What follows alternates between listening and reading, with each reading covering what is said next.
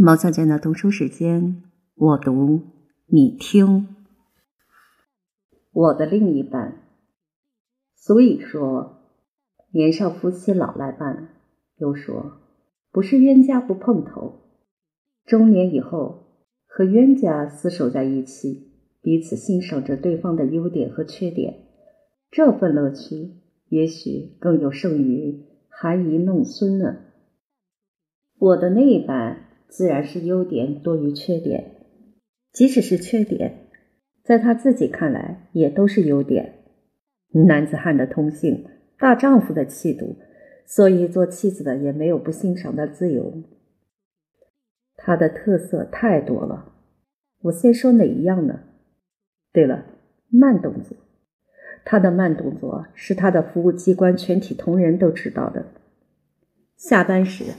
四个人合作一辆计程车，总是三缺一，总得等他。他慢条斯理的整理公文，慢条斯理的分别收进抽屉或钱柜，锁上了，拉两下，再拉两下才放心。然后慢条斯理的走到电梯口，电梯太急，宁可走下去，为了安全。等到大门口的三个人直叹气，说他是老虎追来了。还得回头看看是公的还是母的，真沉得住气。就为他这么慢，做事儿倒真的很少出错。他说：“忙中不一定有错，快中才有错呢。”也不无道理。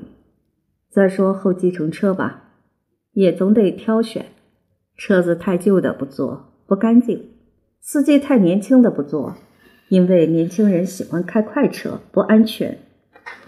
嘴里叼着烟卷的不坐，烟和烟灰喷向后座受不了；竖眉瞪眼的不坐，免得怄气。非得选一辆八成新以上的车辆，司机中年以上，看去慈眉善目的，他才肯举手招呼他停下来。真难为那三位伙伴，得付出多大的耐心陪他等。但他们尽管嫌他太慢，却也不和他掺和。因为车钱由他管，每月结账一次，哪一个少做几次，哪一个带朋友补空缺，他都记得一清二楚。车钱三一三十一，四二天作五，公平合理。因为他本身干的就是一丝不苟的会计工作，因为他是会计人员，他也把公事房的那套记账方式搬到家里来。教我于日常家用记分类账，列出菜经、交通、娱乐、交际、医药等项目专栏。叫我于花钱后分别记入，于月底结算时可以看出家用支配是否合理，哪一项是否超出预算。刚开始我大感兴趣，认为这真是最好的家庭计划经济。可是记了一阵子，就感到分类太细太繁复。而且许多支出搅和在一起，很难分类。比如说，坐计程车去西门町看电影，车钱属于交通费，票钱属于娱乐费，应该计入哪一项目之下呢？如果请朋友一同看，那么应该归入交际费呢，还是娱乐费呢？再比如坐计程车看病，花的钱也得分别计入交通费与医药费两项之下。记得我五心烦躁，当家庭主妇又不是公务员，何必如此一点一画认真呢？有时太忙忘了记，两三天后再来回忆记到账，记着记着就变成一片糊涂账。每项结算下来，收支结存都对不起来。我说对不起来的数目，就算他呆账好了。他哈哈大笑说：“怎么叫呆账呢？”付出去收不回的钱才叫呆账。我说：“我们用出去的钱难道还收得回来吗？”他摇摇头，叹口气说：“没办法，你会计学根底太差了，连基本常识都没有，不可教也。”一副老实架子，真叫人不服气。想想他这把牛刀，何必捧到家里来杀鸡呢？于是我在账簿上写了几句打油诗。进钱以左手，出之以右手，钱如流水非我有。记账之时就此告一结束。岂止是这一件事，在日常生活上，你只要向他一请教什么，他那高山仰止的老实威严就出现了。你若是问他去某某地方怎么走，搭什么车，他先不开腔，从书架上取出花花绿绿的台北市地图，打开来，在上面指指点点。你来看嘛，搭这路车到这里下车，就朝东再转南，不要向北走。我哪分得清东西南北？我只会左右转，前后转。跟我说东西南北。我就成了迷途的羔羊。我尤其不喜欢看地图。在中学时，我的地理常常只有六十分，现在还要拿放大镜在地图上转，更叫我头晕眼花了。他生气了：“你这人怎么这样奔忙？算了算了，你就坐计程车，多省事儿。”偏偏我是个不喜欢坐计程车的人。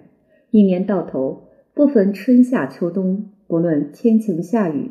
总是一把伞、一双平底皮鞋、三种不同的公车回程票，就跑遍天下。可是他说：“你的时间都等车等掉了，你知道吗？时间就是金钱，你知道吗？”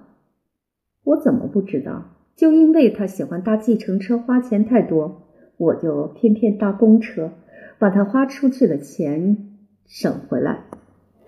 他又喟然叹息道。你真是个固执的，跟自己过不去。我呢，宁可钱吃亏，不可人吃亏。问路的事儿还不说，最使他发挥权威的是关于各种机器的用法。当我们刚买冷气机时，问他先开哪个钮子，他不耐烦地说：“自己看嘛，边上不是有字写的清清楚楚的吗？”我偏偏懒得看，于是他来说了。中文里加英文单字儿，好像出国多年刚回来的样子。幸亏他的四川英文我已经习惯了。他指着钮子说：“这是 cool，那是 warm，这是 off，那是 on。最要紧的是开的次序，一定要先按 fine，才按 cool，再按 cold，。”机器才不容易坏，太复杂了。我宁可热点儿，每天等他下班回来才由他按钮子。还有教拍照，他更神气了，说我头脑简单，距离、光圈、速度等等一概搞不清，索性不必管。每回我要借用他的照相机，他就把各点都固定起来，只叫我对黄点点里两个鼻子合成一个了就按钮子。前年我访美时，临行前夕，他才把全部原理匆匆说了一遍。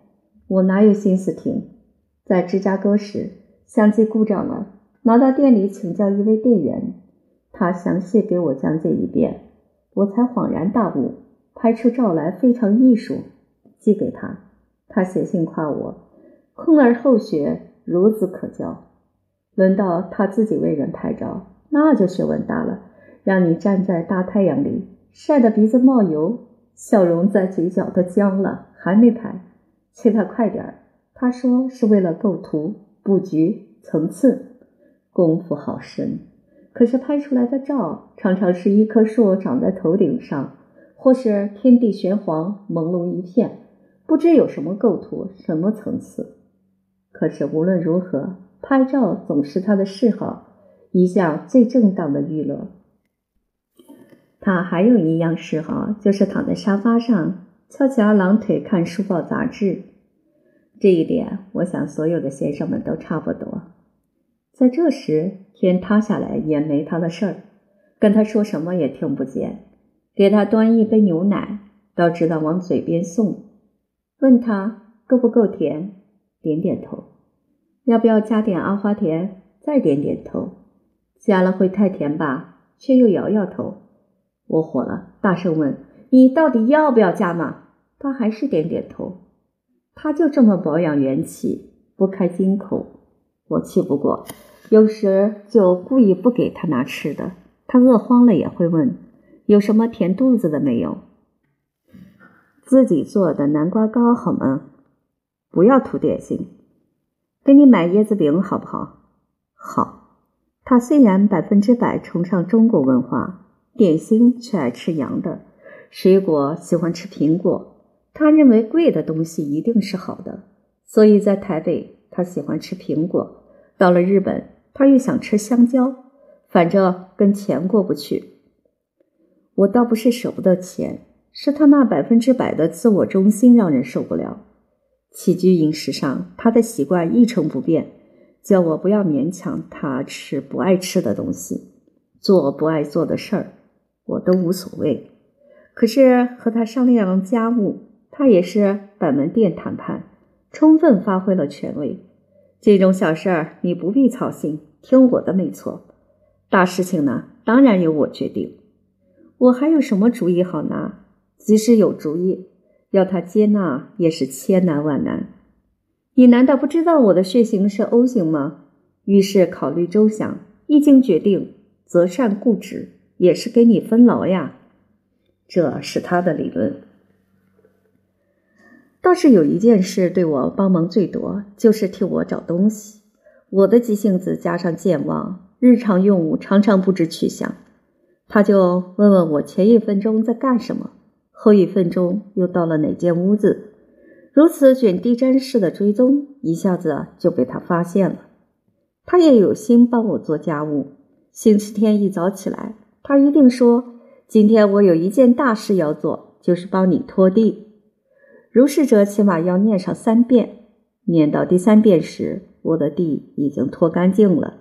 他就说：“你何必这么性急呢？搁着我自然会做的。”可是这一搁可能好几天，我看不来满屋的灰尘，看不来你就只好做。我是看得来的，他说，这就是他的修养功夫。数落了他半天，仔细想想，尽管他在家既懒又笨拙，在办公室却是个标准公务员。他说，两点之间只有直线才是最短的线。一切根据法令，就是最简单的直线。就为他能把握这大原则，所以一切的缺点也都成了优点。在我心中，他确实是位品学兼优的好丈夫。